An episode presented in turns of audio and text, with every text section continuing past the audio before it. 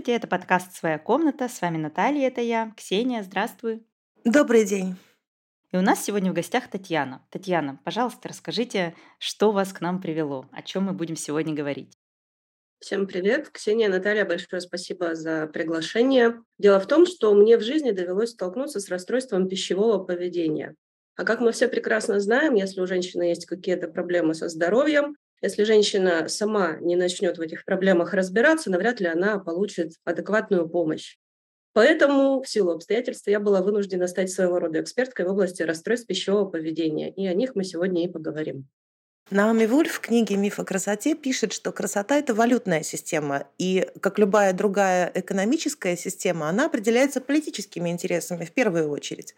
И сейчас в западном мире это самая совершенная доктрина, которая сохраняет нам незыблемость мужского господства.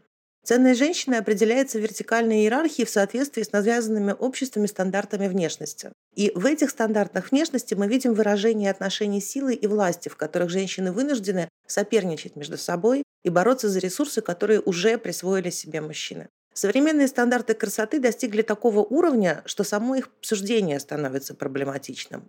Как говорить о похудении, не выражая при этом ненависти к себе, не упрекая других? Как говорить о красоте, не играя в патриархат? Этот вопрос задаем себе и мы, российские феминистки, и феминистки Запада.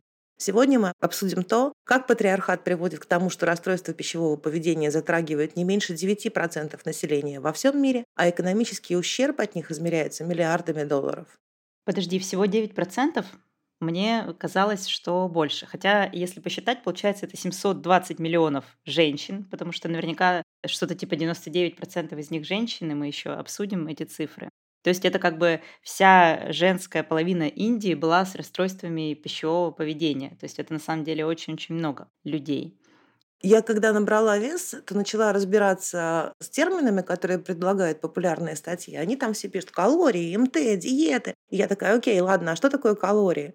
Я пошла разбираться, что такое калории. Значит, я читаю. Калории – это внесистемная единица количества тепла, которое необходимо затратить, чтобы нагреть 1 грамм воды на 1 градус. И я такая, секундочку. Я прочитала с десяток отличных статей о том, как калории начали использоваться для подсчета энергетической ценности еды. Но ни в одной из них нет научного, аргументированного, доказательного объяснения, почему для подсчета еды мы используем именно калории. Татьяна, как экспертка, ты можешь нам объяснить, как такое вообще могло произойти? Отличный вопрос. На самом деле многие им до сих пор задаются, но мне кажется, до конца никто так и не понимает. Потому что по существу энергетическая ценность пищи, она фактически отражает количество тепла, которое выделится, если эту пищу, простите, сжечь. Организм человеческий работает немного не так прямолинейно, как э, функционирует печь, я думаю, многие об этом догадываются. Поэтому, ну, можно по-разному относиться к подобному измерению энергетической ценности пищи, но в целом современная тенденция говорит нам о том, что когда мы рассуждаем, чего бы нам такого полезного для организма съесть, лучше думать о наборе нутриентов, которые мы при этом поглощаем, и о медицински выверенных, имеющих доказательную базу дозировках этих нутриентов, которые для человеческого организма с более высокой вероятностью полезны. А об энергетической ценности имеет смысл думать, по крайней мере, на мой взгляд, и многие медики со мной соглашаются в этом, только в тех ситуациях, когда имеет место очень большой недобор этой энергетической ценности, иначе говоря, когда люди голодают, когда люди существенно недоедают. А что такое ИМТ?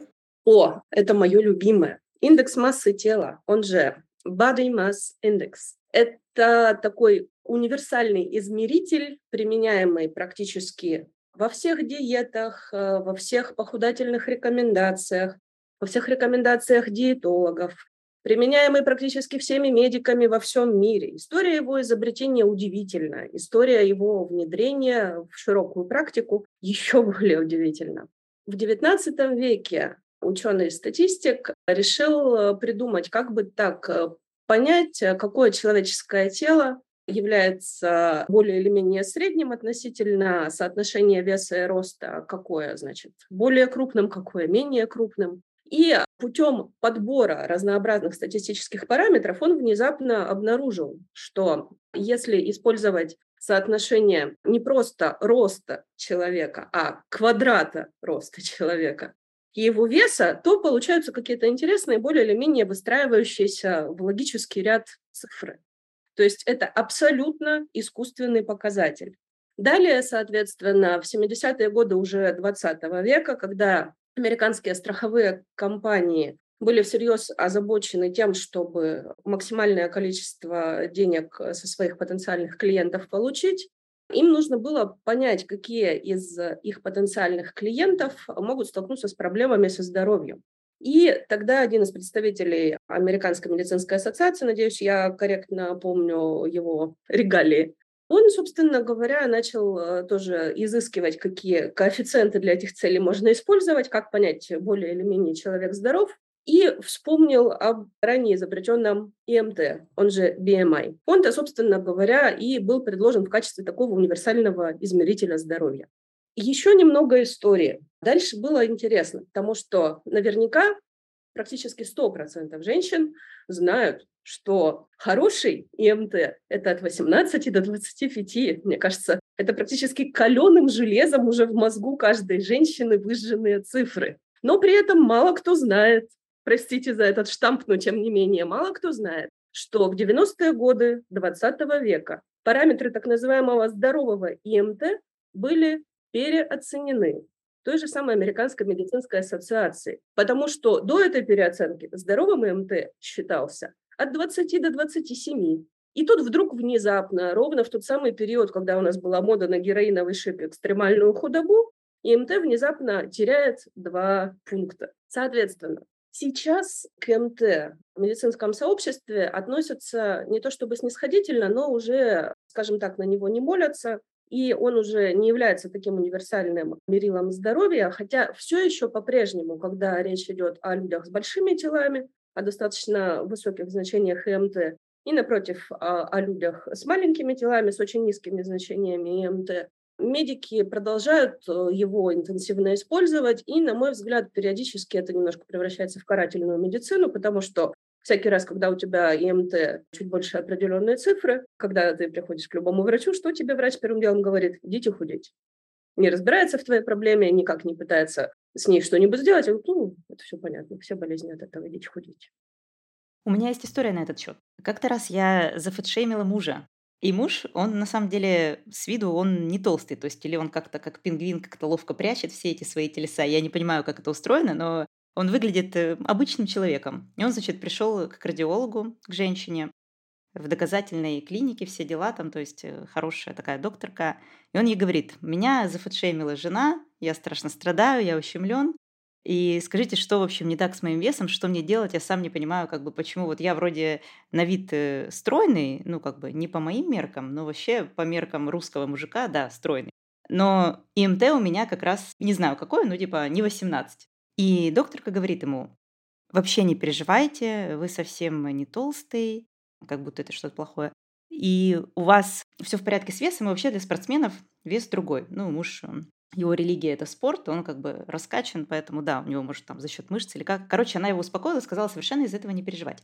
И я, когда рассказываю эту историю подругам, мне каждая, каждая подруга говорит, ни разу в жизни такого не было, чтобы я пришла к врачу, и мне женщине сказали, что у вас в порядке вес. В любом весе мне говорили, вам надо или похудеть, или потолстеть, или а что вы хотели с таким весом. И они были просто шокированы тем, что мужчине говорят, что не-не, ты не жирный, все в порядке, все с тобой хорошо такая, в общем, история. И мы пришли к выводу, что у докторки как раз есть вот это патриархальное пенсне, патриархальное искажение, когда она не замечает свою предвзятость. Она на стороне мужчин по умолчанию и защищает их просто рефлективно. Не волнуйся, зайчик, ты совершенно идеальный. Как известно, идеальная женщина – это мужчина. Про ИМТ, наверное, имеет смысл еще сказать, что он э, настолько условный показатель измерителя здоровья, что последние исследования, проведенные уже в 21 веке, показывают, что из всех людей обоих полов разнообразной этнической принадлежности и так далее, дольше всего живут люди с ИМТ приблизительно между 27 и 32. То, что в наших э, поликлиниках называют либо существенный лишний вес, либо первая стадия ожирения. Надо же. Я еще знаю, что для беременных как-то тоже пересматривали этот показатель, и я знаю, что у нас раньше беременных тоже мучили этим ИМТ, типа, посмотри, какая ты толстая. Ну, ё-моё, у меня тут человек внутри, извините. Конечно, ему нужны какие-то дополнительные мои телеса. Вот, и потом, в конце концов, начали говорить о том, что, ну, хотя бы давайте уже беременных не мучить с этим ИМТ, уж к ним это никак не применимо. Ну, извините, если ты беременная, это толстая. А если ты просто мужик, который ест много мяса и раскачал себе мышцы, потому что, ну, это же прикольно быть мужиком с мышцами и есть много мяса, то ты вовсе даже не толстый. Есть еще такой термин, я когда читала исследование, которое ты мне прислала э, при подготовке подкаста, диетическое мышление. Что это такое? Это когда ты не можешь съесть ничего без того, чтобы не взвесить это на мясах? Наверное, не совсем. Мне кажется, имеет смысл немножко поговорить о том, что, в принципе, такое расстройство пищевого поведения, потому что, скажем, это достаточно такой устоявшийся термин, но при этом мало кто задумывается, что, собственно, за ним скрывается. Там работает несколько основных факторов. Первый из них, который максимально соотносится э, с рядом топиков ваших предыдущих подкастов и с нашей сегодняшней темой, это нарушение образа тела.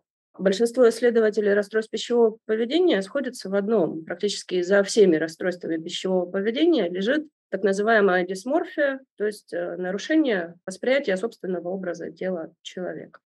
Как это происходит у женщин, мне кажется, мы все прекрасно понимаем. Да? Девочки с раннего возраста слышат о том, что их тела неправильно выглядят, неправильно организованы. В подростковом возрасте давление усиливается, во взрослом возрасте открываешь любой так называемый женский журнал, и ты там видишь экстремально худых моделей 14 лет, а ненормальных женщин. Последнее время, конечно же, тенденция немножечко в этом смысле смягчается, потому что женщины уже с разной формой и размером тела попадают на модные показы. Но, тем не менее, давление на женщину относительно того, что ее тело неправильное, оно имеет неправильную форму, неправильный размер, неправильный вес и так далее, оно по существу начинается с рождения. И, собственно, если ты женщина, не заиметь э, с детских лет эту самую дисморфию, это ну, достаточно сложная задача. Нужно иметь очень поддерживающих родителей и очень здоровую социальную среду, в которой ты растешь. При этом есть еще зеркальное отражение дисморфии, так называемая дисморфофобия. Это когда тела других людей вызывают тревогу. Ну, иначе говоря, это боязнь нарушенного образа тела. Это когда человек смотрит э, на женщину нормального размера, например, и думает, фу, какие у нее жирные ноги, фу, какой у нее целлюлит. И дополнительно еще не может ей про это не сказать. Вот это как раз проявление той самой дисморфофобии. Соответственно, это основной фактор, который влияет на развитие пищевого поведения, потому что когда у человека нарушен образ тела, а основное, что, собственно говоря, используется для построения формы тела, это пища. И дальше начинаются всевозможные сложности с ее употреблением.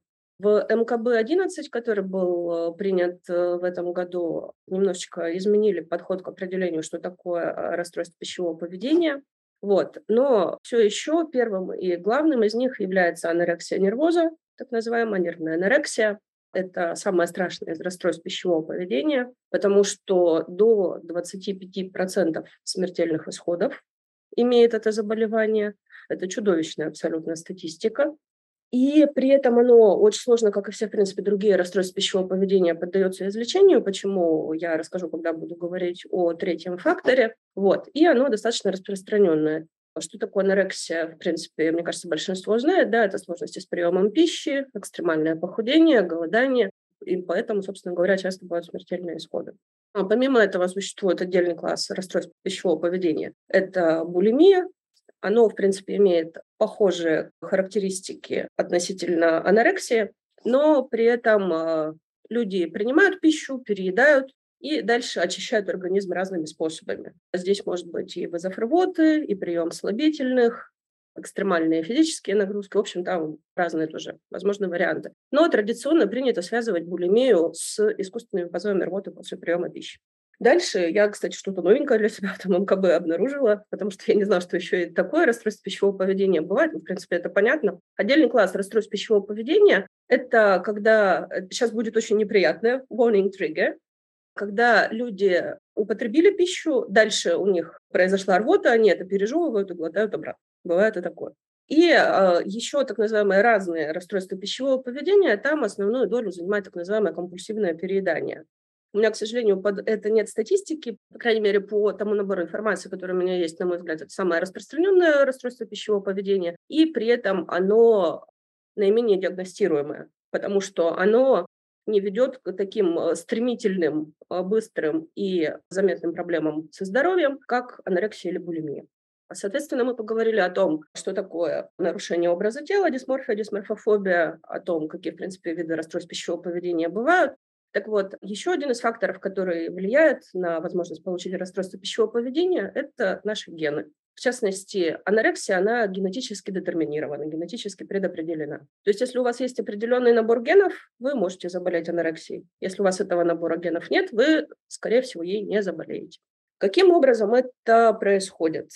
У человека, у которого такой набор генов в ДНК присутствует, когда он не доедает, когда он употребляет очень мало пищи, иначе говоря, когда он голодает или когда он переносит экстремально высокие физические нагрузки, у него создается ощущение эйфории.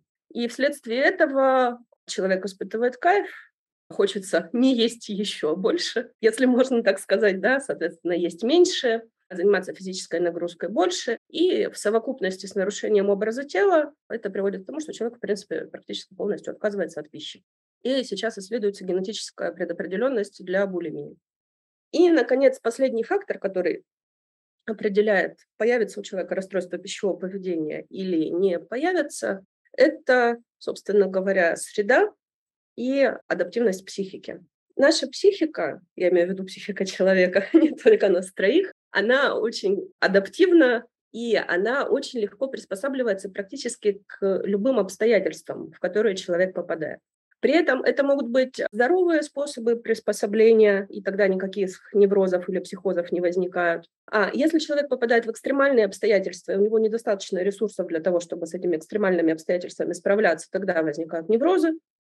И, собственно говоря, расстройство пищевого поведения – это один из очень распространенных вариантов длительных неврозов. И если все совсем плохо, то у человека может возникать психоз, когда психика не справляется с перевариванием экстремальных травмирующих событий.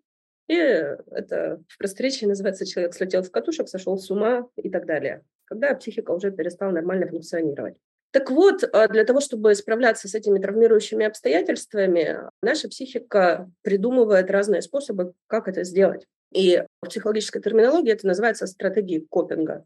В принципе, когда вы говорили э, в подкасте о хемотерапии, это слово уже употреблялось. То есть стратегия копинга – это то, как наша психика придумывает справиться с превходящими травмирующими событиями, с очень высоким стрессом, не знаю, с буллингом э, и с разными прочими приятными вещами.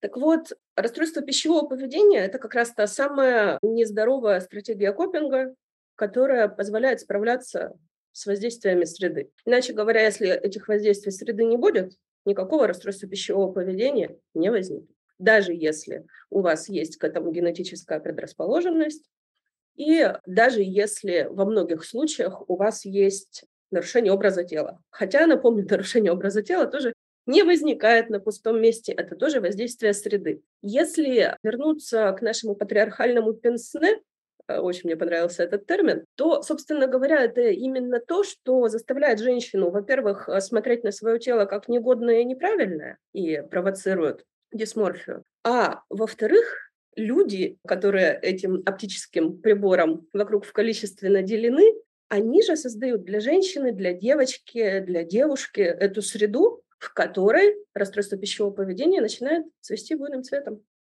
А еще про гены я знаю такую штуку, что эволюционно у людей закрепился ген, который отвечает за то, что ты ешь мало еды, а усваивается по максимуму. И во время голода, концлагерей, войн, всяких таких страшных событий как раз выжили те люди, у которых этот белок закрепился. А такие, как я, по большей части вымерли. Я это очень хорошо замечаю даже на улицах, потому что худых людей я вижу редко. Моя мама немножко поправилась. И выяснилось, что очень сложно купить одежду даже 50 размера. И меня это поразило, потому что я постоянно вижу женщин, таких как она на улице, и полнее, и э, как бы, ну, то есть плюс-минус, вот как бы это такой, мне кажется, самый ходовой размер. И оказывается, он недоступен. И это какая-то необъяснимая для меня вещь, потому что вроде бы капитализм должен зарабатывать как раз на них, а он заставляет их как-то искать эти вещи, как-то там где-то заказывать. Мне рассказали теорию, что да, эти вещи можно купить онлайн, но их просто не вывешивают в магазинах, потому что вот в магазинах все должно висеть для модельных, худых. В общем, это поразило меня. Вот что я хочу сказать. Так смотри, женщины же потратят на всякие бьюти-практики, да, на диету, на какие-то дополнительные препараты, на спорт. Они потратят гораздо больше, чем они потратят на подходящую им одежду. И если мы вспомним, да, что нам Иуля говорит, что, что стандарты красоты – это экономическая система, то, конечно, естественно, капитализм так и будет работать. Одежды 50 размера в магазине не будет, потому что доступ на месяц в спортзал стоит гораздо дороже, чем одежда. Да? Одежда сейчас не очень дорогая у нас. Индустрия красоты торгует надеждой, что ты рано или поздно начнешь этим стандартам соответствовать. Если у тебя будет удобная одежда, если ты сможешь хорошо выглядеть в любом теле, в любом размере, тебе же уже так просто бьюти-практики не продашь. Тебе же хорошо, тебе комфортно. Женщина не должна чувствовать себя комфортно. Женщина должна чувствовать себя негодной, недостаточно хорошей, особенно если у нее, не дай господи, достаточно большое тело. Ни в коем случае не должна при этом иметь возможность хорошо выглядеть, потому что как же ей тогда курс диеты продать? Как же тогда все эти прекрасные таблетки для похудения и так далее? Про таблетки для похудения это, конечно, отдельная история, потому что большинство из них страшно вредят здоровью, где ну, не существует никакой нормальной доказательной базы под вообще хоть какие бы то ни было таблетки для похудения, поэтому все они проходят э, под грифом биодобавки. Многие из них содержат крайне неприятный набор веществ типа амфетаминов или гигантские дозы флуоксетина, это антидепрессант. И э, они, конечно, влияют на вес в сторону снижения, но какой ущерб они при этом э, приносят остальному организму женщины, описать достаточно сложно. Тут Кристина Агилера, она перевыпустила клип на свою песню Beautiful. Помните, у нее была такая прекрасная баллада Beautiful, да, она как раз была посвящена тому, что увидеть свою ценность, не давай никому ее у тебя отнять. И она его перевыпускает 20 лет спустя, буквально вот на этой неделе он вышел, очень классный. И в нем завершающий кадр – это мобильный телефон, из которого на пол льется кровь. Потому что стандарты красоты, да, стандарты того, что от нас требует общество виртуальное, они стали настолько жестоки, что эти телефоны буквально убивают людей. И в конце ролика у нее есть э, телефон и сайт горячей линии, куда можно обратиться, если у тебя есть какие-то сложности. Но мы знаем, что каждый второй человек с расстройством пищевого поведения считает, что он не заслуживает помощи. Это очень тревожная информация. Но все-таки вот для тех, кто считает, что ему можно помочь, даже кто готов обратиться за помощью, почему это так трудно сделать? Какие вообще есть варианты такой помощи? Я могу рассказать о своем опыте, как я, собственно говоря, пришла к поиску помощи, как я ее нашла, сколько времени понадобилось на то, чтобы привести расстройство пищевого поведения хотя бы в ремиссию. И я не могу сказать, что я его на текущий момент полностью победила, но, по крайней мере, у нас хотя бы счет, условно говоря, один-один, а не как раньше. У меня в этом смысле история достаточно простая, я думаю, как, опять же, у большинства женщин. Мне с детства рассказывали родственники, что я какая-то ужасно толстая и огромная. Вот. Но это же нормально, когда у маленькой девочки, вообще у всех маленьких детей до определенного возраста выпирает живот. Это физиологическая норма. Я про свой огромный толстый живот слышу лет, наверное, с четырех от всех родственников женского пола. Я относительно высокого роста, Наталья примерно как ты, метр семьдесят три. А в 16 лет я весила больше, э, чем ты, чем 45 килограммов. Ну, я весила где-то килограммов, наверное, 56-57. То есть, в принципе, можно было идти работать моделью при желании. Я все равно была а, при этом недостаточно хороша. И, соответственно, сколько я себя помню, я всегда была страшно жирная. Э, естественно, в кавычках. Да? Потому что Сейчас, когда моя голова уже немного в этом смысле подлечена, я смотрю на свои детские фото, я смотрю на свои подростковые, юношеские, так называемые фото, да, ну, там абсолютно нормальная девушка, Не то чтобы экстремально худая, но толстая я бы ее абсолютно категорически не назвала ни при каких обстоятельствах. Первый раз на диету я села, мне было, наверное, лет 14. Это как раз тот самый возраст, когда это категорически противопоказано в силу физиологических причин. Само собой, разумеется, никто из старших родственников не рассказывал мне, что такое пубертатный период для девочки, что это нормально набирать вес в это время, что женский организм э, готовится к тому, чтобы стать фертильным, и для этого нужно набрать определенный объем жировой массы, и что это вообще абсолютно нормальные физиологические процессы. Это тоже в каком-то смысле использовалось для того, чтобы добавить социального воздействия на меня, для того, чтобы я бы наконец-то задумалась и наконец-то бы уже похудела. Все же это же время речь шла о том, что надо перестать жрать, что я жру очень много, что так жить нельзя, что жрать нужно гораздо меньше. И, собственно говоря, когда человек это очень часто слышит, а вокруг э, огромное количество, опять же, этого самого социального воздействия, мы э, так или иначе ему поддаемся, особенно детская неокрепшая психика ребенка в 14 лет.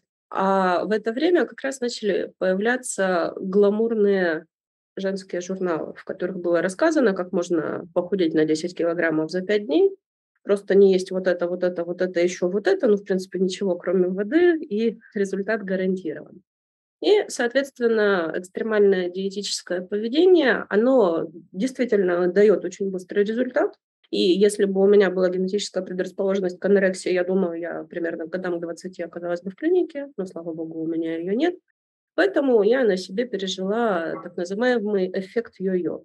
И по полной программе получила диетическое мышление, диетическое поведение, когда практически любой кусок пищи, он становится врагом, когда все время перед тем, как что-то съесть, начинаешь задумываться, а сколько там внутри наших любимых калорий, когда э, взвешиваешься каждое утро, а то и не один раз в течение дня, когда э, практически каждое зеркало вокруг становится врагом, потому что, не дай бог, где-нибудь какая-нибудь жириночка видна на организме. И вот э, в таком формате я, соответственно, достаточно долго жила. А дальше вот этот вот э, эффект йо-йо, так называемый, многие про него слышали, но если кто-то не знает, я чуть подробнее про это расскажу. Эта история выглядит следующим образом. Почему не работает диета? Казалось бы, ну, самый простой способ э, справиться с лишним весом, как мы все знаем, это диета. Во-первых, что такое лишний вес – это отдельная история, но тем не менее. Но при этом как это работает? Человек садится на диету, человек ограничивает э, прием пищи. Человек естественным образом сбрасывает вес, потому что, как правило, диета – это очень существенное ограничение рациона, человек сбрасывает вес. А Постольку, поскольку поведение человека не меняется радикально, и это ограниченное во времени ограничение, сори за тавтологию, то после того, как человек из диеты выходит, он возвращается к своим прежним пищевым привычкам, какие бы они до этого ни были. Соответственно, организм э, сначала набирает все, что было сброшено в рамках диеты, а потом призадумывается, а вдруг снова завтра не дадут есть, не сделать ли мне запасов. Это, конечно, очень э, примитивизировано, потому что, разумеется, никаких мозгов, грубо говоря, в жировых тканях у нас нет, да, но при этом э, механизм вот этот самой выживаемости, о котором ты, Наталья, говорила, он работает приблизительно так. Соответственно, из каждой диеты при нормальном течении событий человек выходит с привесом. Просто этот привес происходит не сразу, а где-то в течение там, полугода, года после того, как э, успешная диета закончилась. И вот, собственно говоря, в таком режиме я функционировала до определенного момента времени, пока не поняла, что, ну, в общем, дальше я так жить э, не то чтобы нормально могу. Потому что когда вся жизнь сосредоточена вокруг того, что можно съесть, а чего нельзя, это немножечко начинает мешать. И я начала разбираться, что же, собственно говоря, со мной происходит. После некоторого количества изучения информации стало понятно, что у меня, похоже, расстройство пищевого поведения, о котором я до этого даже ни разу не слышала. У всех на слуху анорексия и булимия. Все прекрасно знают, что анорексия – это когда ты очень худой, а булимия – это когда после еды тебя рвет. Что существуют еще какие-то виды расстройств пищевого поведения, а, особенно никто и не знает. Мой вариант называется компульсивное переедание. Что такое компульсивное переедание? Это та самая копинговая стратегия, которая не самая здоровая, но позволяет справляться с напряжением, стрессом, негативными эмоциями и многими другими неприятными вещами в жизни. На тебя кто-то накричал, ты не можешь ответить. Пойди поешь, успокоишься. Ты расстроилась, тебя некому утешить, пойди поешь. Все мы знаем картинку Pizza doesn't ask stupid questions, pizza understands. Это действительно отлично работает. И это очень-очень-очень эффективная копинговая стратегия, потому что употребление пищи – это одно из основных удовольствий, которое, в принципе, доступно современному человеку. Это, в принципе, одно из основных удовольствий для организма. Соответственно, в том самом раннем детском возрасте, когда человек еще не может возразить взрослым, потому что родители для него это действительно боги, абсолютно без преувеличений. Без них он не может себе представить э, своего существования и просто может физически умереть в любой момент. Так вот, когда родители не выполняют свою основную функцию, а именно а, поддержки и защиты ребенка, ребенок находит в себе другие инструменты для того, чтобы поддерживать себя и защищать себя. И компульсивное переедание является одним из таких методов, который достаточно эффективен. Есть много других вредящих здоровью стратегий справляться с негативными эмоциями. Но поскольку, поскольку мы говорим о моей истории, то моя история такова. Это компульсивное переедание. Соответственно, оно бывает приблизительно каких видов? Это эмоциональное переедание, когда что-то пошло не так с эмоциями. Это так называемое экстернальное переедание, когда люди вокруг едят вкусное, и, или человек видит вкусное. Почему, когда рестораны публикуют свою рекламу, они используют так называемый фудпорн, да, там все очень красивое, что хочется немедленно съесть. Это тоже может вызвать экстернальное переедание. И, соответственно, это, собственно, два основных варианта, потому что стресс, в принципе, он тоже обычно вызывает какие-то негативные эмоции, и а, на них тоже человек может переедать. С чем связан механизм компульсивного переедания? С тем, что у человека в какой-то момент подавляется чувство голода. Чувство голода и чувство насыщения одновременно. И еда становится не инструментом утоления чувства голода, а инструментом справляться с окружающей средой. Вот, собственно, так работает компульсивное переедание. Мы сегодня начали с того, что всего 9% э, населения земного шара имеет расстройство пищевого поведения, на мой взгляд, это недодиагностика, потому что у наверняка очень многих есть то самое компульсивное переедание, которое практически не диагностируется. То есть диагностируются очень сильно угрожающие здоровью расстройства пищевого поведения, такие как анорексия, булимия, компульсивное переедание диагностируется гораздо реже, потому что надо меньше жрать, потому что это базовая пресуппозиция. Ну, да ты просто меньше ешь, и все будет хорошо. Меньше ешь, больше двигайся, залог всего а подумать о том, что человек бы, может быть, и рад есть меньше, да не знает, как по-другому справляться с проблемами окружающего мира, об этом немногим приходит в голову задуматься. Так вот, я, собственно говоря, поставила себе диагноз. А дальше нужно было понять, что, собственно говоря, теперь с этим делать. Потому что не то чтобы очень много инструментов для этого. И тут я наткнулась на один блог, в котором рассказывалось про интуитивное питание. Интуитивное питание, я сразу здесь сделала ремарку, это просто отличный инструмент для того, чтобы не получить расстройство пищевого поведения и для того, чтобы эффективно восстанавливаться в ремиссии. Но в тот момент, когда у тебя острая часть РПП, ни в коем случае нельзя использовать в чистом виде интуитивное питание, потому что ты себя навредишь только сильнее. Ну, кто же тогда знал об этом? Слушай, это прям новая для меня информация, потому что все, что я как бы читала в Рунете на эту тему, и все пишут, у вас РПП – интуитивное питание. Интуитивное питание вас спасет. Знакомьтесь с технологией, питайтесь интуитивно, и все будет у вас хорошо. И никто никогда не говорит о том, что у этого инструмента есть ограниченная область применения. На мой взгляд, это я примерно представляю, откуда это пошло, вероятно, из той же группы, где я занималась этим самым интуитивным питанием, потому что я один из подопытных кроликов. Я участвовала в первой группе интуитивного питания, которая была организована в России.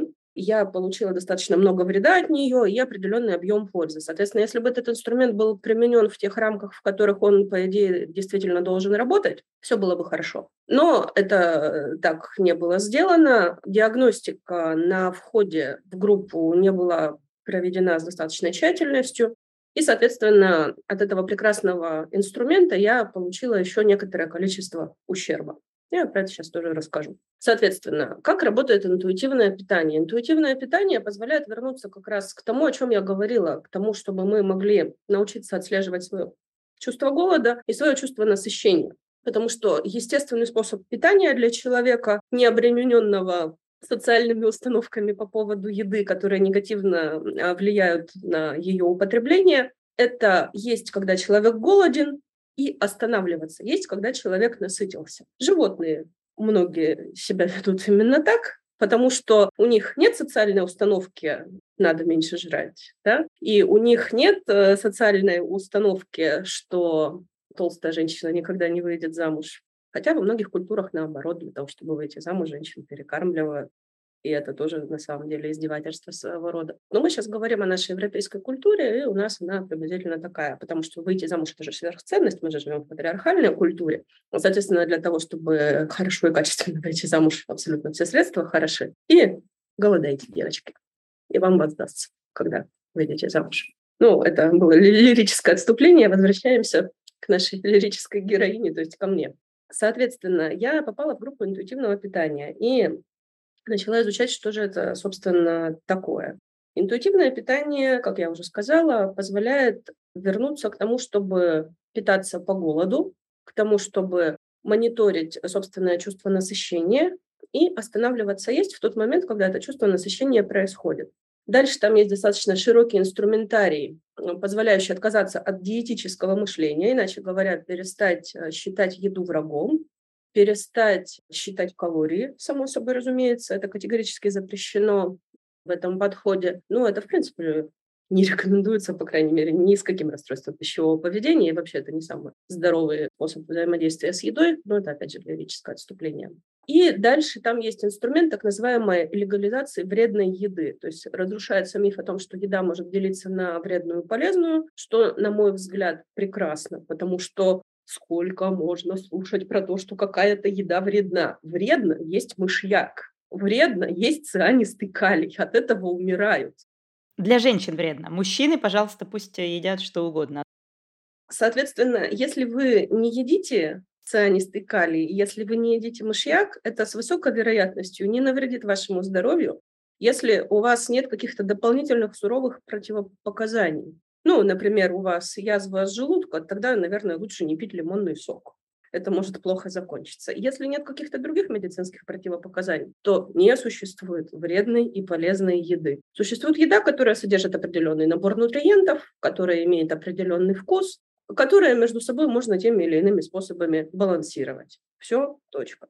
На мой взгляд, это просто великолепный, замечательный подход, и я бы, честно говоря, вот преподавала его в школах, я бы преподавала его всем родителям, которые как-то кормят своих детей, для того, чтобы они не разрушали детям это самое чувство естественного насыщения, потому что попытки заставить ребенка съесть то, что он не хочет, они ведут к тому, что у него как раз может развиться расстройство пищевого поведения, потому что в этот момент, когда он не хочет, а его заставляют что-то съесть, он ест не по голоду, он уже насытился, и, соответственно, это заставляет его организм почувствовать, что сигналы насыщения можно игнорировать, можно продолжать есть дальше. А это шаги к булимии и к компульсивному перееданию. Будет там все остальные факторы также сложатся. И, соответственно, в рамках э, изучения вот этого интуитивного питания я получила огромное количество полезной информации и сейчас позвольте сосчитать 25 килограммов за полгода. В чем же была причина такого негативного воздействия на мой организм, такого прекрасного метода? 25, почти 30, почти 30. А потом это все дошло аж до 40 от той базы, с которой я заходила в группу интуитивного питания, а потом я нашла метод, который наконец-то решил мою проблему, насколько это в принципе возможно при всех приходящих. А это интуитивное питание оно не направлено на то, чтобы похудеть. Оно направлено на то, чтобы просто есть или как. То есть оно это не диета, это борьба с диетами. Интуитивное питание – это то, что можно противопоставить диетическому мышлению. Это борьба с диетами, это борьба с подсчетом калорий, это борьба с контролем, это как раз возврат к истокам, когда человек может питаться по чувству голода, переставать есть по чувству насыщения и выбирать те продукты, которые ему реально хочется съесть, и которые телесные сигналы ему намекают, что именно их он хочет съесть, а не вот эта вот куриная грудка, в ней столько-то калорий, жри куриную грудку. Кстати, в скобках замечу, что а, вот этот вот инструмент легализации, когда ты возвращаешь в свой рацион продукты, которые до этого тебе вроде как было нельзя, он абсолютно великолепен. И мне после того, как основные проблемы я решила, мне пришлось легализовывать диетические продукты. Потому что куриная грудка, отварная куриная грудка, она очень вкусная. Я ее очень люблю есть. Но как только я видела куриную грудку, я рефлекторно начинала думать о том миллионе диет, на которых я посидела, поедая эту проклятую куриную грудку, и просто не могла себе позволить снова ее начать есть. Сейчас ем, все хорошо. Куриная грудка очень вкусная. Всем рекомендую. Нам опять скажут, что мы заставляем есть мясо. Я заставляю. Пожалуйста, не путайте радикальный феминизм со мной лично. Это я запрещаю. Э, что там я запрещаю обычно? Носить каблуки, краситься, все. Я все, чтобы, да, давайте упростим. Я запрещаю все. И вот, пожалуйста, не путайте. И я заставляю жрать. Я просто повелеваю, что жизнь одна, нужно жрать. Я считаю так, что женщин, девочек всех не докармливают с детства. И вот все, что Татьяна рассказывает, это очень страшно. И у меня прямо ярость вызывает просто вот каждая строчка, которую Татьяна говорит.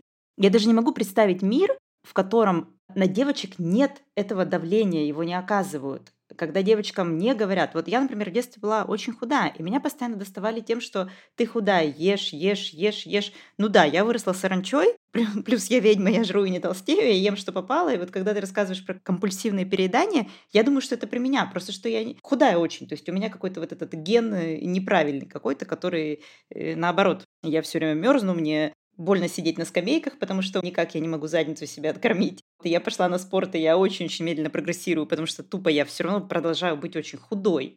Это не какие-то я сейчас страдания описываю, насколько я как бы по своему опыту, по общению с худыми, которые обязательно придут и скажут, что худые тоже страдают, поэтому я как бы предваряя комментарии, хочу об этом коротко поговорить. Я знаю, что в детстве очень сильно прессуют худых. Раньше, по крайней мере, прессовали. Сейчас, наверное, это изменилось.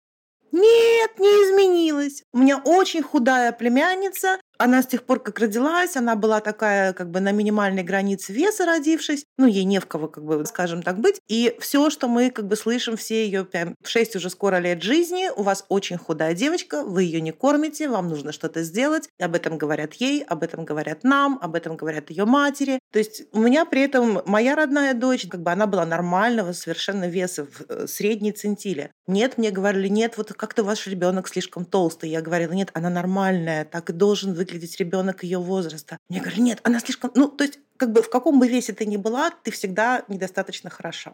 Всегда. Даже если тебе 4 года. Понятно. То есть э, не особенно меняется. Я в своем детстве не слышала, чтобы гнобили толстеньких, условно, детишечек. Но я сейчас вижу во всяких пабликах, как, например, там кто-то скрины из запрещенных э, соцсетей приносит, как пишут, что вот девочке 8 лет, и ей надо худеть, и мама заставляет ее худеть. Ну, мама заставляет, мама здесь всего лишь инструмент. Это на самом деле мама такая же жертва ситуации, как и дочка. Им обеим нужна помощь. Вот, я не хочу виноватить мать в этой ситуации. Так вот, что я хотела сказать, что худых страшно достают в детстве, и поэтому я очень часто э, вижу тоже во всяких обсуждениях, как худые женщины рассказывают о своей боли, и им просто не верят, потому что вроде бы ты худая, это же идеал, то есть это же недостижимый идеал, а ты вот там жрешь и не толстеешь, но какие у тебя могут быть травмы? Но как раз это вот эти детские травмы, которые не заживают, человек не взрослеет в моменте своей травмы, он там остается ребенком, ему все это больно слышать. И, кстати, я вообще, когда узнала о фэтшейминге в целом, я была очень сильно удивлена, потому что мне всегда говорили там, вот ты слишком худая, что ты за скелет? Или постоянно спрашивали, у тебя что, глисты? Или, ну, что-нибудь такое, ты там ешь вообще? Или ты приходишь к врачу, и врач с порога начинает у тебя искать рак в терминальной стадии, потому что ты выглядишь как человек с раком в терминальной стадии, но при этом там со всех сторон меня каждый раз обследуют и говорят, нет, вы все-таки вы здоровы, вы выглядите не очень, но вот вы здоровы. И мне казалось, что страшно прессуют худых в этом плане, потому что мне каждый, наверное, день моей жизни в каком-нибудь офисе или в школе говорили про худобу. При этом я полным людям никогда не говорила, что ты что ты жирная или там ты потолстела. То есть мне даже в голову такое не приходило. И я не знала, что им такое говорят. Я не знала, что на них такое давление есть. Потому что ну я же так не делаю, а мне постоянно говорят. То есть как так? Я же страдаю, а им-то что страдать? У них все нормально и выглядит они хорошо. То есть у меня не было какой-то оптики, что вот толстый это плохо, потому что там, ну, в моей семье женщины все веса которого я называю нормальным. Я считаю, что там 50, 52, 54 это абсолютно нормальные размеры, и для меня толстый это 400 килограмм. Поэтому я, на самом деле, когда вот Яна, наша идейная вдохновительница, написала пост про фэтшейминг и про диетленд, про то, сколько ей всего пришлось пережить, ну, примерно вот то, что Татьяна рассказывает, про все эти диеты, про проблемы со здоровьем, которые они вызывают, про то, как относятся в обществе. Я была просто шокирована, я не знала об этих масштабах. Ну, то есть я-то со своей колокольни не вижу, я думаю, что мы отдельно про это поговорим, потому что это тоже страшное такое явление. Слушай, ну это же получается, что это как бы снова механизм патриархата на разделение женщин, да, и на выработку мизогинии. То есть худые говорят, секунду, что вы там страдаете, нам тоже херово. Толстые говорят, «Э, пардон, но вообще-то нам тут тоже как-то не очень легко, да, и, соответственно, они начинают агриться друг на друга, вместо того, чтобы посмотреть так ты смотришь и думаешь, нет, секунду, это механизм патриархата. Он работает для того, чтобы мы друг друга ненавидели. Потому что инструмент один и тот же. На нас, на всех давят, что мы недостаточно хорошо выглядим. Мы выглядим не соответствующие каким-то сценариям внешности. Я бы еще добавила, что патриархату очень выгодно интернализировать мизогинию в женщин, в частности, вносить ее в семейные отношения, потому что если девочка с детства от э, старших женских родственниц слышит, что она должна каким-то определенным образом выглядеть и иметь какой-то определенный размер тела для того, чтобы понравиться мужчинам, то это смещает фокус с того, как ей на то, как ей угодить э, каким-то неизвестным потенциальным мужчинам, когда ей 6 лет или когда ей 10 лет. И когда, казалось бы, об этом не то, чтобы преждевременно думать, какие вообще могут быть мужчины, какое может быть теоретическое потенциальное замужество в 10 лет. У нас вроде в 12 лет пока браки не разрешены пока. Соответственно, постольку, поскольку старшее поколение, оно выросло в условиях, когда хотя это немного странно с точки зрения Советского Союза, потому что многие рассказывают о том, что в Советском Союзе никакого патриархата не было, и был один сплошной феминизм, и у женщин были равные права, но это, конечно, мы все знаем, абсолютная неправда. И старшее поколение выросло в парадигме, что для женщины главное удачно выйти замуж, а для того, чтобы женщина могла удачно выйти замуж, она должна соответствовать определенному набору параметров. И под этот набор параметров девочку начинают готовить с рождения. Ну, а чего, вдруг не успеем потом. Я знаешь, о чем думала? Вот ты рассказываешь о еде, да, о том, мы едим, мы не едим. И для меня это звучит все, поправь меня, если я ошибаюсь, да, как инструмент контроля. Потому что мы очень мало вещей в своей жизни на самом деле можем контролировать, но во всяком случае я точно знаю, что я могу контролировать то, что я ем. У меня здесь есть эта власть. И для меня бы, как для человека очень контролирующего, это было бы таким зоной комфорта. Я контролирую свою еду. Даже если я ем, даже если я не ем, даже если я передаю, все равно вот это то место, где я себя чувствую вменяемым агентным человеком. Да, так и есть. Это э, тоже своего рода инструмент возвращения субъектности, ну, потому что психика не может переносить отсутствие этой самой субъектности, и она изыскивает те самые копинговые стратегии, те самые новые нейронные пути для того, чтобы хоть как-то справляться с этим явлением. Потому что я напомню, с чего мы начали. Мы начали с дисморфии, это нарушение образа тела.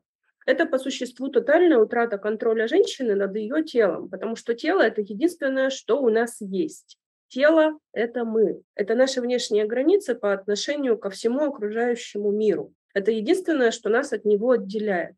И если образ этого тела у нас нарушен, если тело какое-то не такое, неправильное, негодное и так далее, то по существу это разрушает идентичность. Соответственно, люди, у которых серьезная дисморфия, дисморфофобия, это люди, которые в том числе испытывают сложности с психологическими границами, потому что физически это границы не определены. Я не знаю, хорошее ли мое тело, не очень хорошее, где оно заканчивается, где оно начинается. Потому почему-то какие-то внешние люди имеют над ним такой существенный, серьезный контроль, что они могут мне рассказывать, что мое тело неправильное, как будто бы это их тело, а не мое. И хоть как-то этот контроль нужно себе возвращать, соответственно, контроль пищевого поведения – это то, что возвращает субъектность в этом контексте. И поэтому трудно обратиться за помощью, получается, да, потому что ну, это же надо тогда признать, что вот ты на самом деле не очень-то контролируешь происходящее. Безусловно. Я бы еще добавила, что трудно обратиться за помощью не только поэтому, но еще и потому, что существует культура стыжения. Потому что если с твоим телом что-то не так, то ты сама дура виновата. Ну, женщина всегда сама дура виновата, это очевидная история.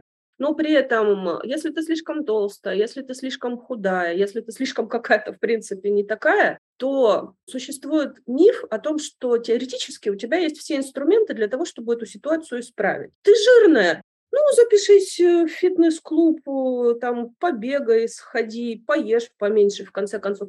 Ты слишком худая, ну, поешь побольше, запишись в фитнес-клуб я не знаю, накачай сиськи, сделай операцию, что-нибудь с этим сделай и так далее. То есть бьюти-индустрия работает таким образом, что она интенсивно создает иллюзию наличия инструментов исправить ситуацию у женщины. При этом, разумеется, никаких инструментов в реальности не давая. И вот тут мне бы как раз хотелось перейти к тому инструменту, который я, собственно, нашла для себя, о котором я, в общем, могу говорить э, достаточно тоже детально и которые я, в принципе, могу рекомендовать. В общем, а, группа интуитивного питания, как я уже сказала, мне дала очень много пользы в плане информации, но нанесла изрядный вред э, в смысле состояния моего тела, потому что я очень сильно набрала вес. И в течение последующего года, я тогда еще была в психотерапии, я набрала еще 10 килограммов, в общей сложности набрала практически 40 килограммов. Сначала работа с интуитивным питанием, потому что этот инструмент ни в коем случае нельзя было использовать в том психическом состоянии, в котором я находилась. Собственно говоря, почему было его использовать нельзя? Потому что компульсивное переедание, оно чаще всего имеет, как я уже говорила, характер помогать справляться с эмоциями.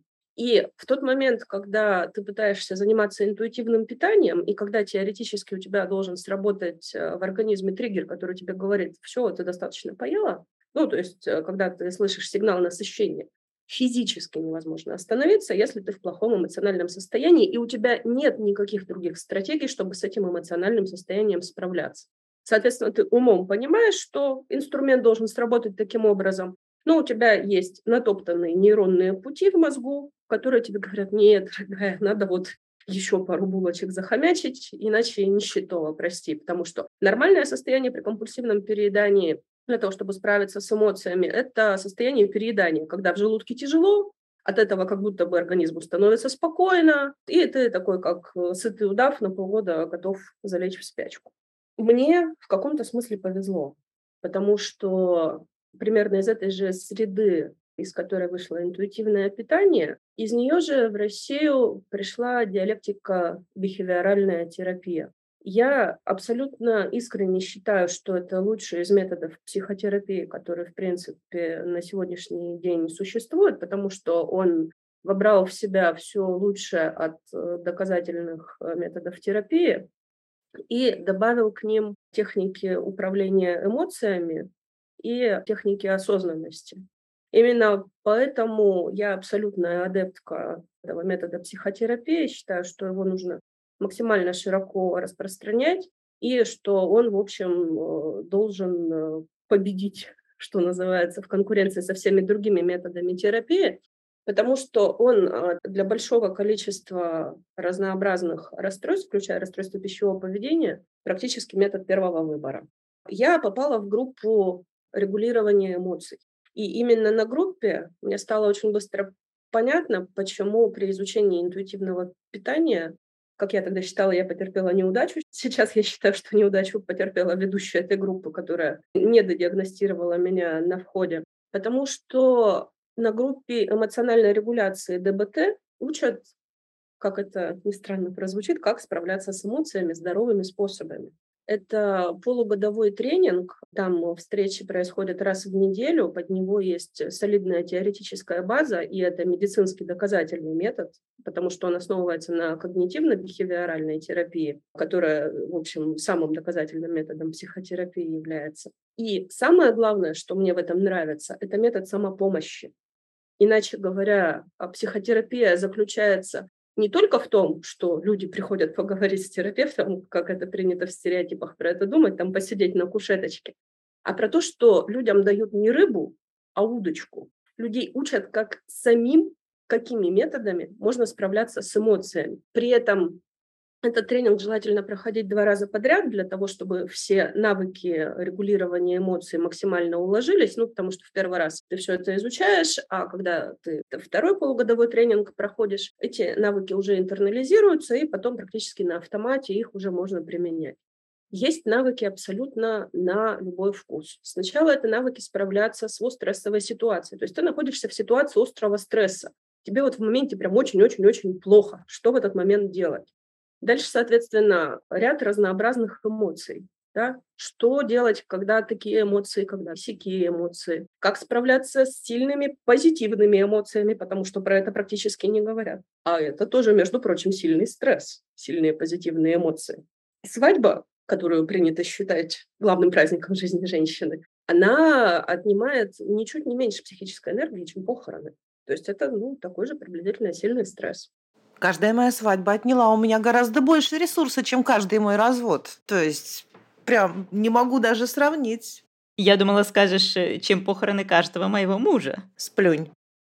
Помимо регулирования положительных эмоций, речь идет также о регулировании наших эмоций при социальных интеракциях, значит говоря, при взаимодействиях и при отношениях с другими людьми потому что эмоции наши обычно возникают как реакции на некоторые происходящие события, и отношения с людьми, хоть с близкими, хоть с далекими, они, естественно, являются достаточно важными событиями в этом контексте.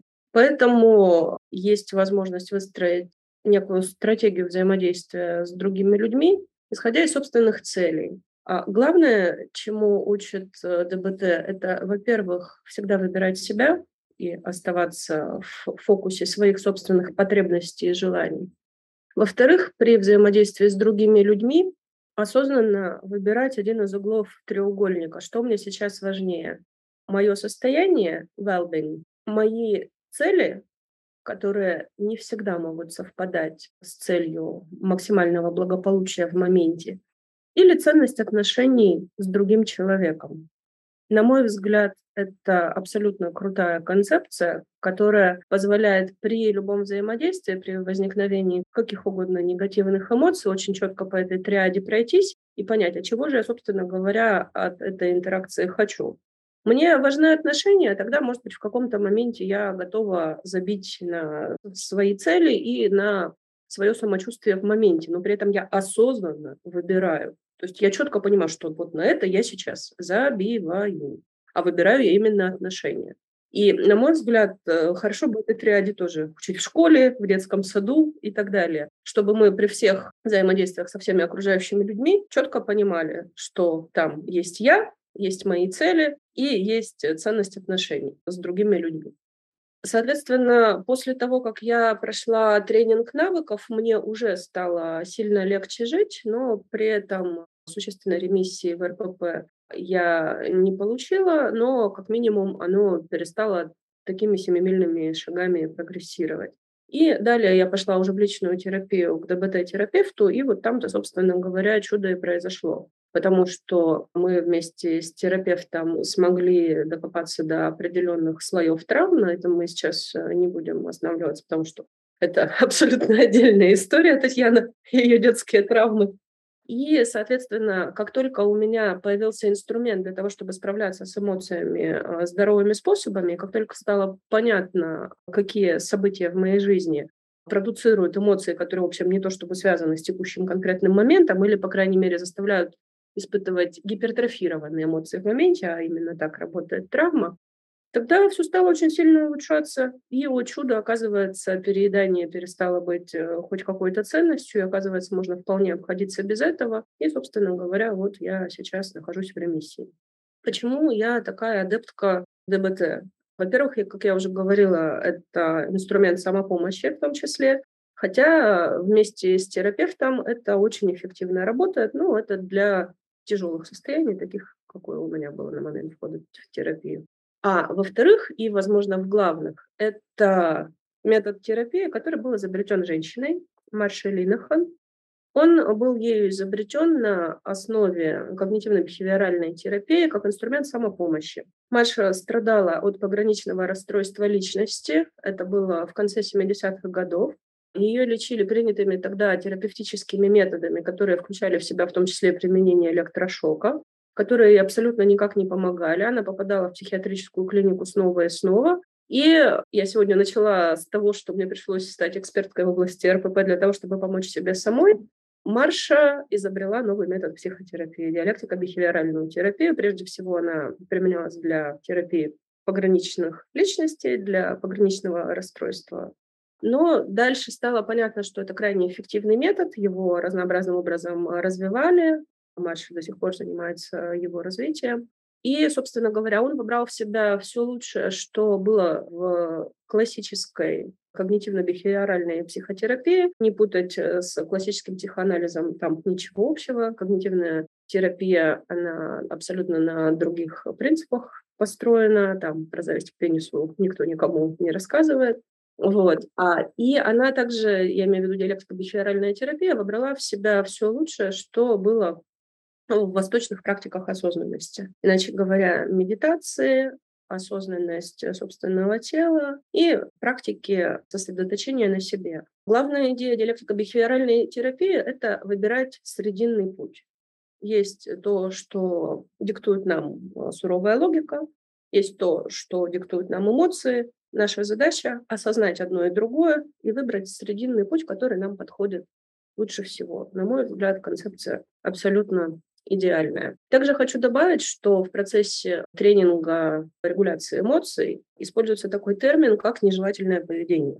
И под нежелательным поведением может пониматься все, что угодно, что человек для себя рассматривает как разрушающие его практики. Это может быть переедание, недоедание, гэмблинг, курение, злоупотребление алкоголем и так далее и тому подобное, включая, например, многим очень не нравится поздно ложиться спать, и не высыпаться, и это тоже вредит их здоровью. В общем, абсолютно любые практики, которые мы считаем разрушающими нашу жизнь, можно рассматривать как нежелательное поведение и с помощью инструментов э, ДБТ с ними справляться. А если это практика нежелательная влюбленность, я просто тут на днях как раз читала пост о том, что женщина говорит, я влюбилась, и мне не нравится этот человек, и я понимаю, что мы снова едем на той же карусели, на которой я уже каталась, она меня приведет в плохое место, я туда не хочу, но я испытываю к нему такие чувства, что мне трудно с этим справиться, и я, значит, снова, как слепая лошадь, иду по этому ужасному пути. На мой взгляд, это абсолютно идеальный кандидат на тренинг регуляции эмоций потому что в рамках этого тренинга разбирается миф о том, что мы — это не наши эмоции, что мы властвуем над эмоциями, а не эмоции над нами. И что там есть достаточно большой список разнообразных мифов, связанных с эмоциями. Это детально разбирается на нескольких занятиях в процессе тренинга. И э, в частности, например, очень популярный, по крайней мере, на мой взгляд, в русскоязычном сообществе миф, точно э, лет 5-7 назад был популярен, сейчас потихоньку развенчивается, что очень круто быть всем таким эмоциональным, принимать решения спонтанно, интуитивно, все эмоции сразу демонстрировать наружу, всячески вот их разнообразно проявлять и никаким образом а, с ними не справляться. На мой взгляд, это приблизительно такую же ценность имеет, как если бы мы говорили о том, что испражняться на улице – это очень круто. Зачем прятаться в какие-то туалеты? Что за глупая традиция? Сел, снял штаны и действуй. Вот это же отлично. Это абсолютно естественно. Именно так себя ведут животные. Это по-мужски. Так себя ведут мужчины на наших улицах. Вот об этом-то я и не подумала. Как говорится, слона-то я и не приметила, как это обычно бывает. Да, то есть это классический такой мужской стиль поведения. Эмоции контролировать и как-то с ними справляться, умерить свой гнев, умерить свое возмущение, свою ярость. Зачем?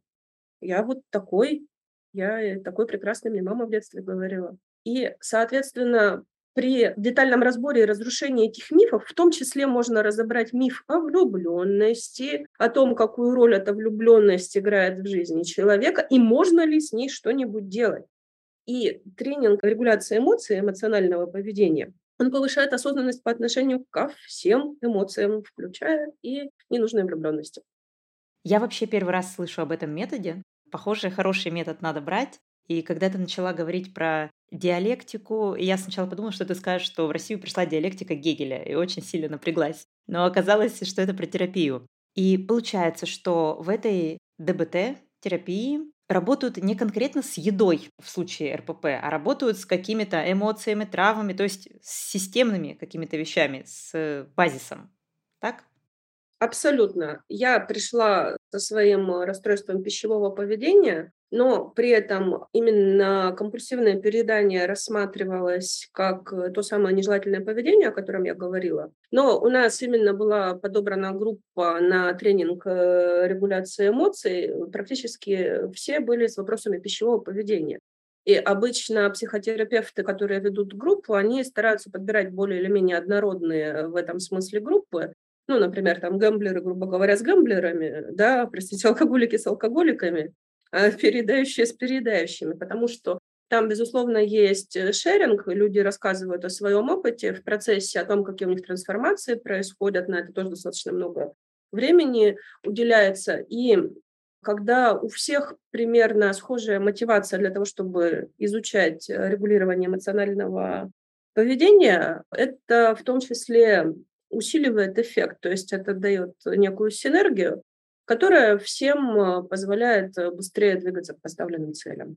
Но при этом, безусловно, сам метод, он э, может работать с очень широким спектром психических расстройств, и в том числе с расстройством пищевого поведения. Но, на мой взгляд, тренинг регуляции эмоций тоже нужно ввести в школах как обязательный предмет. Потому что если все люди будут осознанными, если люди будут наружу демонстрировать те эмоции, которые они на самом деле хотят и понимать, зачем они это делают, насколько же лучшим местом станет наш мир, правда?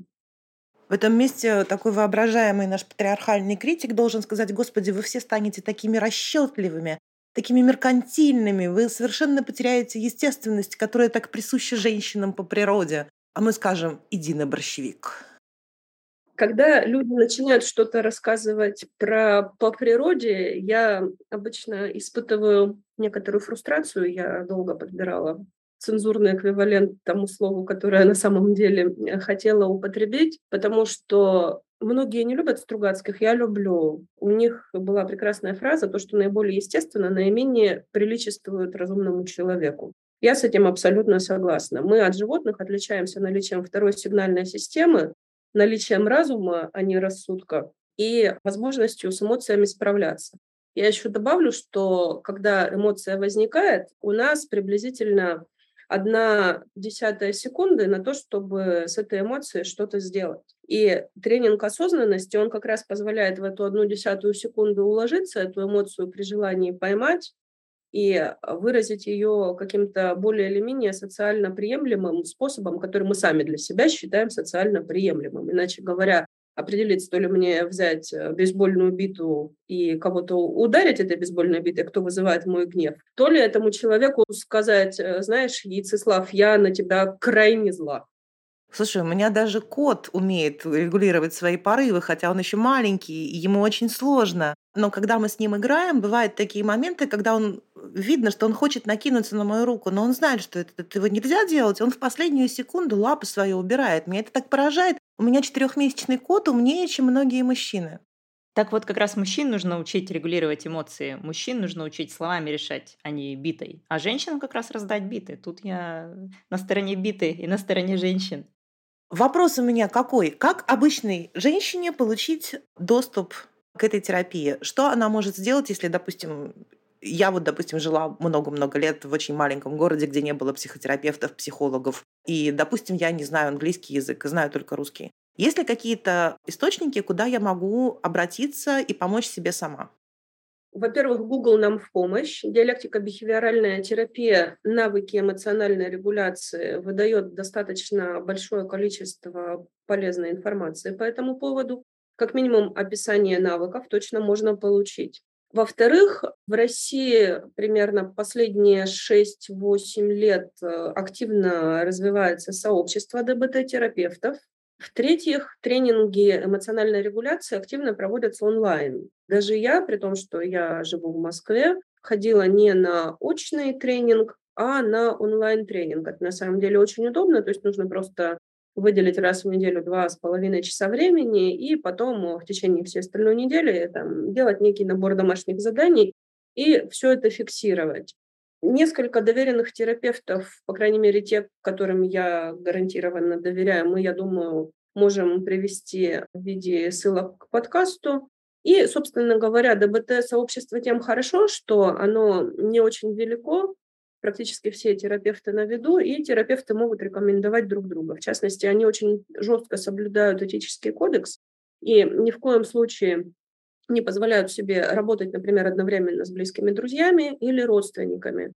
Поэтому, если кто-то находит для себя удачного терапевта, это не означает, что человек может к нему привести всех своих друзей, потому что это запрещено напрямую этическим кодексом, но при этом терапевт может порекомендовать других терапевтов и что, на мой взгляд, тоже очень полезно, во-первых, у них есть регулярные практики супервизии, в том числе групповой супервизии, а во-вторых, у них есть так называемая интровизия, у них есть группы интровизионные, иначе говоря, терапевты тоже друг с другом в некие сообщества собираются, и, естественно, без упоминания имен обсуждают какие-то сложные случаи, как с ними, в принципе, лучше обходиться. А мы все знаем, что одна голова хорошо, а несколько, как правило, лучше. Вот. И что, на мой взгляд, тоже важно упомянуть, во-первых, очень много терапевтов ДБТ, по моим ощущениям, как минимум столько же, сколько мужчин, если не больше.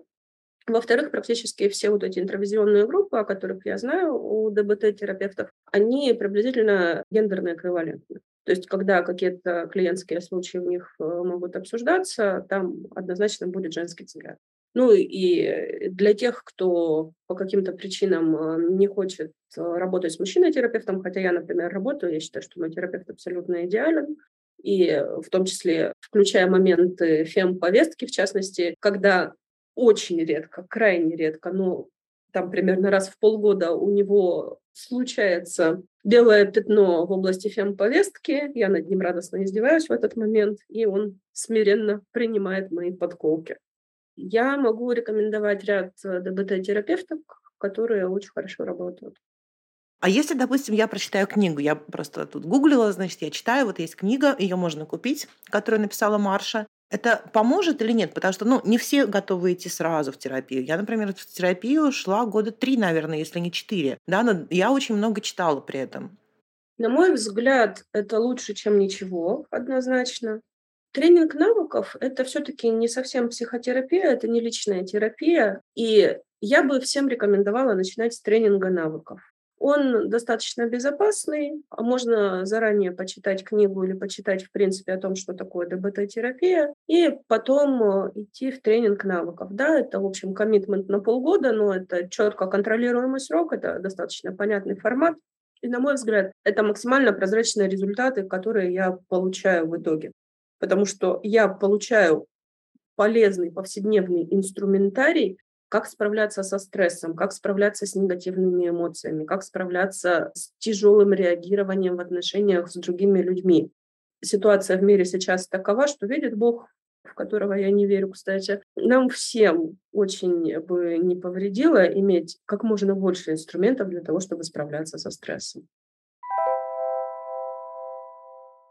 Когда мы решили сделать выпуск про расстройство пищевого поведения, мы думали, кого позвать, и мы гуглили, и мы читали. И мы такие, в конце концов, пришли к выводу, что, в общем, мы не можем позвать никого из специалисток, которые специализируются на РПП. Так получилось, потому что никто из них, вот ту информацию, о которой говоришь ты, они не говорили нам, они об этом не писали, этого нигде не было. Мы всегда скатывались, собственно, к тому же самому патриархальному взгляду на вещи, к тем нерабочим инструментам, которые предлагает нам патриархат. И мы оказались в ситуации, что мы понимаем, что нам не надо звать э, специалистов, нам нужно звать эксперток. женщин, которые на своем опыте прошли этот длинный, очень тяжелый да, путь, которые самостоятельно искали, рыли информацию. Это потребовало очень много да, знаний, как бы, чтобы задать вопрос, нужно знать половину ответа.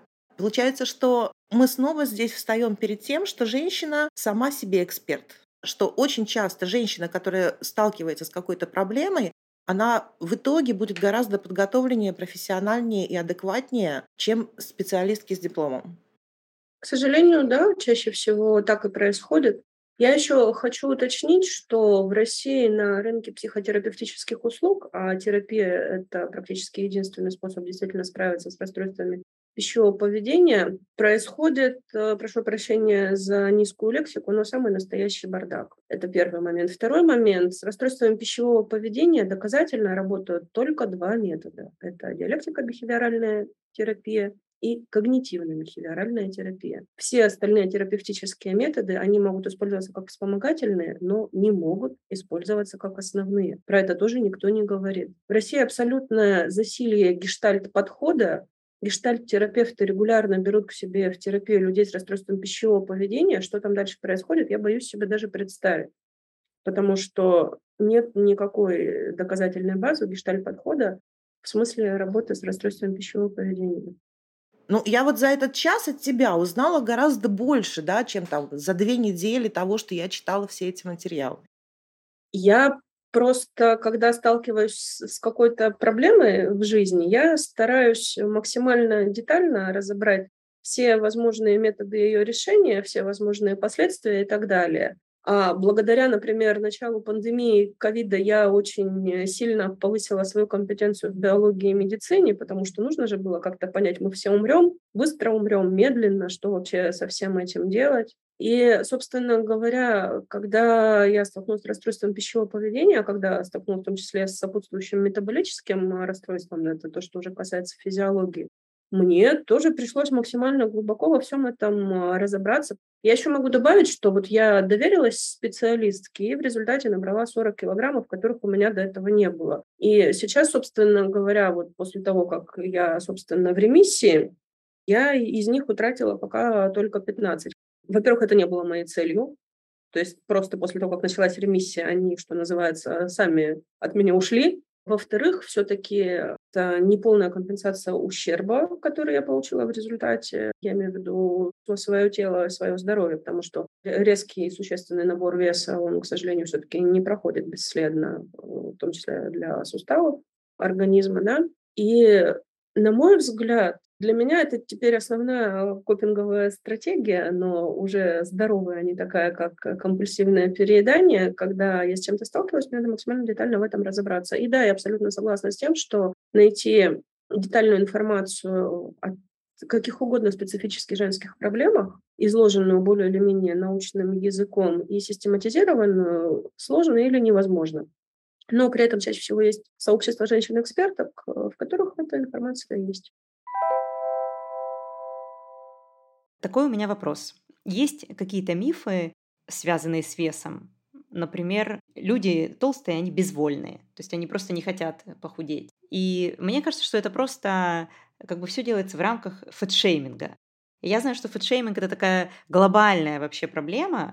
И, кстати, по моим наблюдениям, мужчин не фэтшеймят. Мужчина, чтобы переживать за свой вес, должен весить килограмм 400, и его переживания будут связаны с тем, что он хочет чтобы с ним спала Скарлетт Йоханссон, а она этого не хочет, потому что он весит 400 килограмм. Причем у женщин, в принципе, физиология такая, что природа беспощадная, и она задумала, что мы, даже если мы не будем рожать, она наш организм к этому подготовила. И поэтому женский организм чуть что запасает жиры, потому что они нужны для гормонов и для детишечек, а сбросить их довольно тяжело. При этом мужик, если он хотя бы немного пошевелится, если он встанет с дивана, ну, мы знаем, что как бы яйцеслав, он клеем момент приклеен к дивану, и он не способен встать. Но если он встанет с дивана, хотя бы сделает пару кругов вокруг дивана, у него уже начнет э, расти бицуха, если он там диван с места на место передвинет. То есть мужчинам очень легко похудеть, если они предпринимают хотя бы что-то для этого, плюс общество их не гнобит, как женщин. Насколько я знаю, во всех этих расстройствах пищевого поведения в статистике очень малый процент мужчин страдает.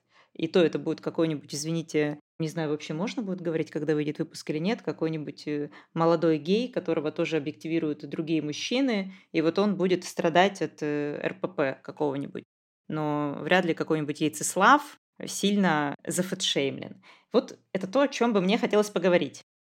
Меня знаешь, что поразило? Помнишь, мы делали выпуск про Джонни Деппа и Эмбер Хёрд? И я, значит, пошла гуглить про Джонни Деппа, я мало что о нем знаю, и во всех интервью Практически. Он говорит, я родился на юге Америки, я люблю жирную еду, я люблю такие толстые ребра с салом, я люблю всю это там типа сало в сале на сале. Да, и он это подчеркивает каждый раз. И я такая думаю, секунду, а вот, например, Скарлетт Йоханссон во всех интервью, да, должна говорить, что она ест там листик салата и кусочек виноградки. Сидни Кроуфорд, я помню, да, говорила, что типа там она вообще ничего не жрет, только воду пьет. Все женщины во своих всех интервью, они должны подчеркивать, как мало, скудно, да, и редко они едят. При этом Джонни Депп такой, да, я жру жирное, нормально я себя чувствую.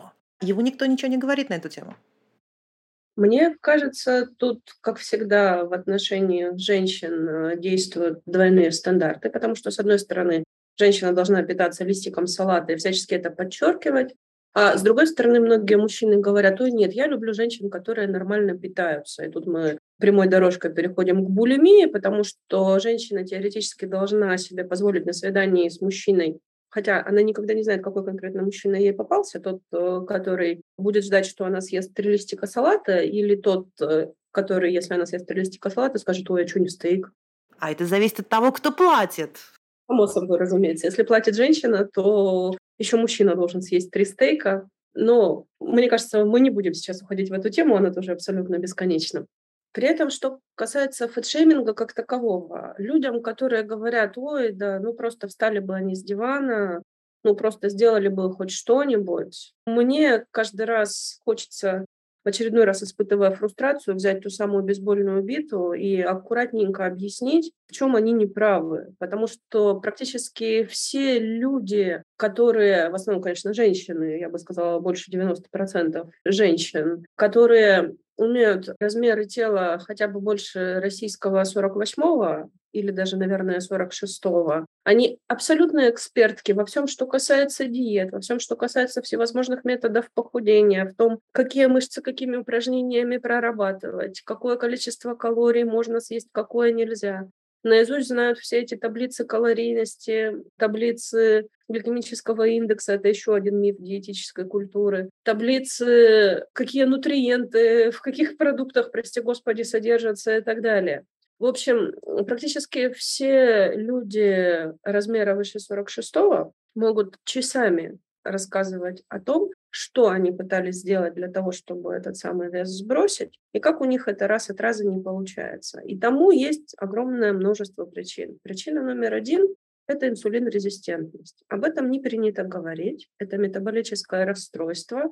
Судя по всему, по крайней мере, последние исследования показывают, что это расстройство генетически предопределено. Сейчас среди эндокринологов существует базовая предпосылка о том, что инсулинорезистентность вызывается набором веса. В то время как последние исследования в течение последних 10-15 лет показывают, что все ровно наоборот. Сначала в организме начинается инсулинорезистентность, когда клетки не могут достаточно усваивать глюкозу, сопротивляются инсулину, потому что, как мы знаем, для того, чтобы клетки поглощали глюкозу из крови после того, как пища переварилась, глюкоза оказалась в крови, они используют гормон инсулин, гормон еще набор пептидов. А инсулинрезистентность – это состояние, когда инсулин не может проникнуть в клетку. В результате инсулинрезистентности люди начинают набирать вес, а набор веса формирует жировое депо, в жировом депо формируются адипоциты, они участвуют также в метаболическом процессе, ну, то есть в метаболизме человека, и они влияют на выработку таких гормонов, как грелин и лептин, которые отвечают за чувство голода и чувство насыщения. И они разбалансируют чувство насыщения. Иначе говоря, жировое депо само участвует в том, что гормон, который отвечает за чувство насыщения, угнетается. Его выработка угнетается, его становится меньше, соответственно, чувство насыщения у человека не возникает при этом. И современные препараты противодиабетические, они в том числе а, направлены на работу именно с гормонами чувства голода, чувства насыщения. Про фэтшейминг. Как человек, который в течение а, последних восьми лет весит существенно больше, чем это принято. Чем XS размер. Да, чем XS, да-да-да. Хотя я подозреваю, что люди с размером XS тоже о себе много интересного периодически узнают, только уже в противоположную сторону. Я могу сказать, что вот э, лично я face-to-face с фэтшеймингом а, почти не сталкиваюсь. Но тут есть э, такой, скажем так, э, нюанс, как мой злобный взгляд, суровое поведение. И, в принципе, ну, не то чтобы... И бита в руках. Да, и бита в руках, даже если ее физически нет, виртуально считывается на раз-два.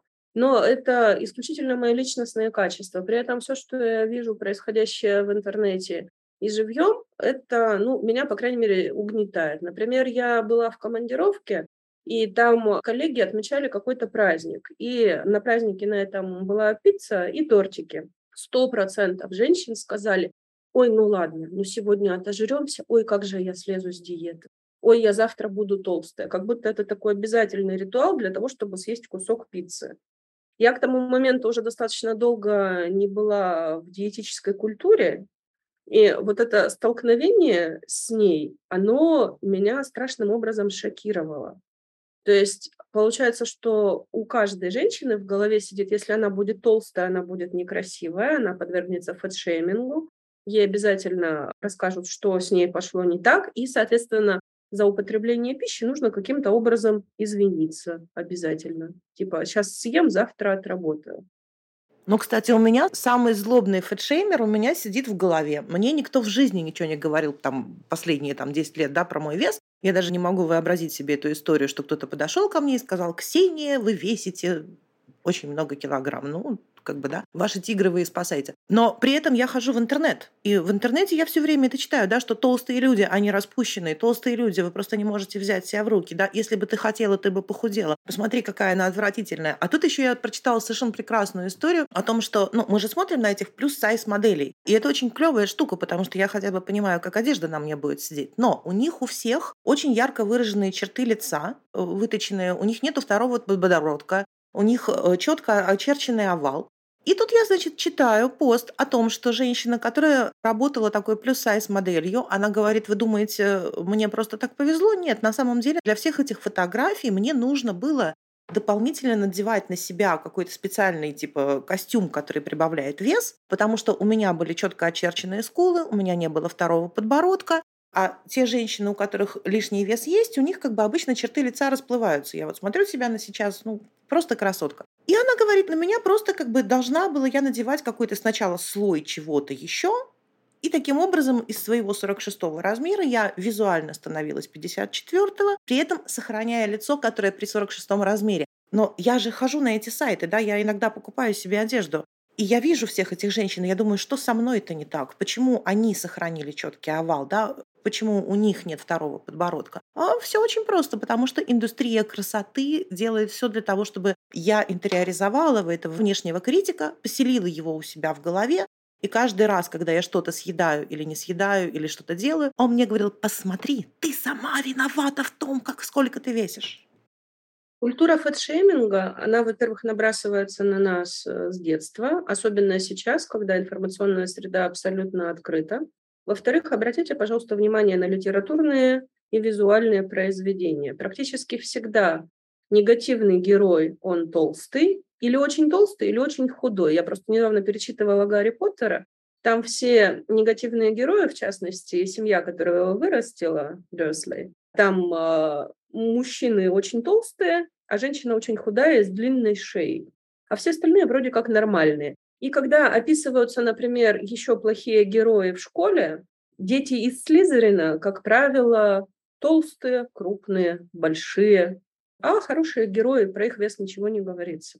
То есть в обязательном порядке, если нам нужно подчеркнуть, то литературный герой или герой фильма какой-то не такой, он либо слишком толстый, либо слишком худой.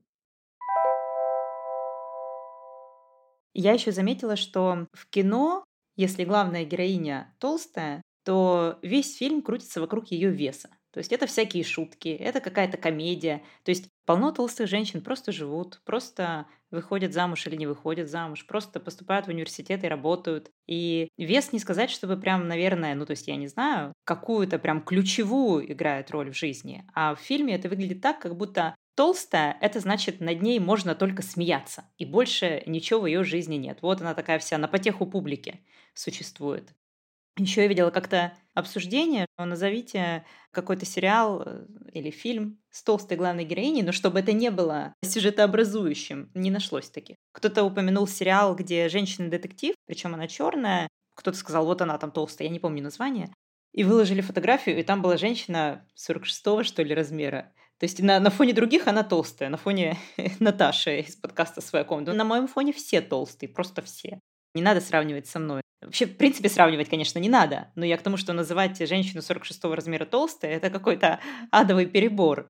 Вот, кстати, у меня еще какой вопрос. Вот я говорю толстая, толстая, или там говорят жирный, жирный неприятное слово. А как назвать полную женщину? Ну, то есть не то, что как назвать. Здравствуй, толстая женщина. Нет, я сейчас не про это. Я сейчас про то, что, не знаю, в книге как написать. Кстати, я недавно перечитала Анну Каренину. Она полная, и об этом пишется там с первых строк. И вы помните, например, Анну Каренину с Кирой Найтли? Вот Кира Найтли выглядит примерно как я. Ну и что это? И как бы барышня тех времен, наоборот, должно было считаться, что вот она полная, значит, все в порядке, у нее есть еда, у нее все хорошо в жизни, деньги водятся. А худая что это? Худая это какая-то там вот крестьянка Наташа голодающая. А вот Кира Найтли выглядит именно как крестьянка, которую не докармливали, а не явно не как женщина такого статуса. Так вот, что у нас с лексикой? Какие слова говорить можно, какие нельзя? Описание. Вот какие описательные характеристики может говорить? Лексика в этом смысле вообще интересный достаточно вопрос. Для начала спрошу, а зачем? Зачем говорить, что вот у этого человека такая форма тела, а у этого такая, у этого такой размер тела, а у этого другой, чтобы что? Вот как только мы отвечаем на этот вопрос, мы имеем возможность выбирать лексику. Я могу сказать, что а, в США существует ряд специалистов-диетологов, я имею в виду диетологов, что называется, в хорошем смысле диетологов здорового человека, которые в том числе участвуют э, в терапии диабета. Так вот, в этом сообществе, во-первых, слово на букву О имеется в виду obesity, ожирение, оно считается запретным, его не употребляют в принципе. Более того, на мой взгляд, уже давно пора перестать считать ожирение заболеванием и перестать шеймить людей по этому поводу. Потому что если это заболевание, окей, тогда скажите нам, как его лечить, не можете? Упс, удивительно. И не употребляются слова fat, то есть э, что толстый, что жирный. И, соответственно, существует э, целое сообщество Weight Neutral Diabetes Care независимо от веса терапия диабета, потому что Почему я говорю именно о диабете? Потому что чаще всего диабет связывают с набором веса, как будто бы именно набор веса, а не генетическая предрасположенность э, провоцирует развитие диабета, хотя все эндокринологи прекрасно знают, что если нет этой самой генетической предрасположенности, то никакого диабета у тебя, собственно говоря, не будет, и набор веса можно прекрасно без всякого диабета себе позволить, и очень много людей с весом а, выше того, которое принято считать нормальным, живут и без диабета, и без каких-то других метаболических расстройств, и без повышенного давления, без повышенного холестерина. Ну, у них просто размер тела другой. В общем, в американской традиции нейтрального говорения на эту тему принято говорить просто о размере тела. Люди большего размера тела. Если это, опять же, зачем-то критично. Я достаточно легко употребляю слово «толстый», потому что, во-первых, на мой взгляд, оно достаточно ироничненькое, и я его употребляю всегда именно в таком иронично-саркастическом э, значении. А во-вторых, это из серии «Only nigger can call nigger nigger». То есть я толстая, я могу себе позволить говорить о том, что я толстая. Я считаю, во-первых, что в принципе многовато внимания размерам тел, уделяется, что хоть назвать человека толстым, жирным, хоть попытаться какие-то тошнотные эвфемизмы использовать, типа пышечки, полные, Там, я не знаю, кустодиевская женщина меня просто вот рвотный рефлекс у меня это выражение вызывает, ей-богу. Какое вам, собственно говоря, всем дело до того, какого размера мое тело? Это мое тело. Поэтому мой ответ на то, какую лексику использовать, очень простой. Никакую.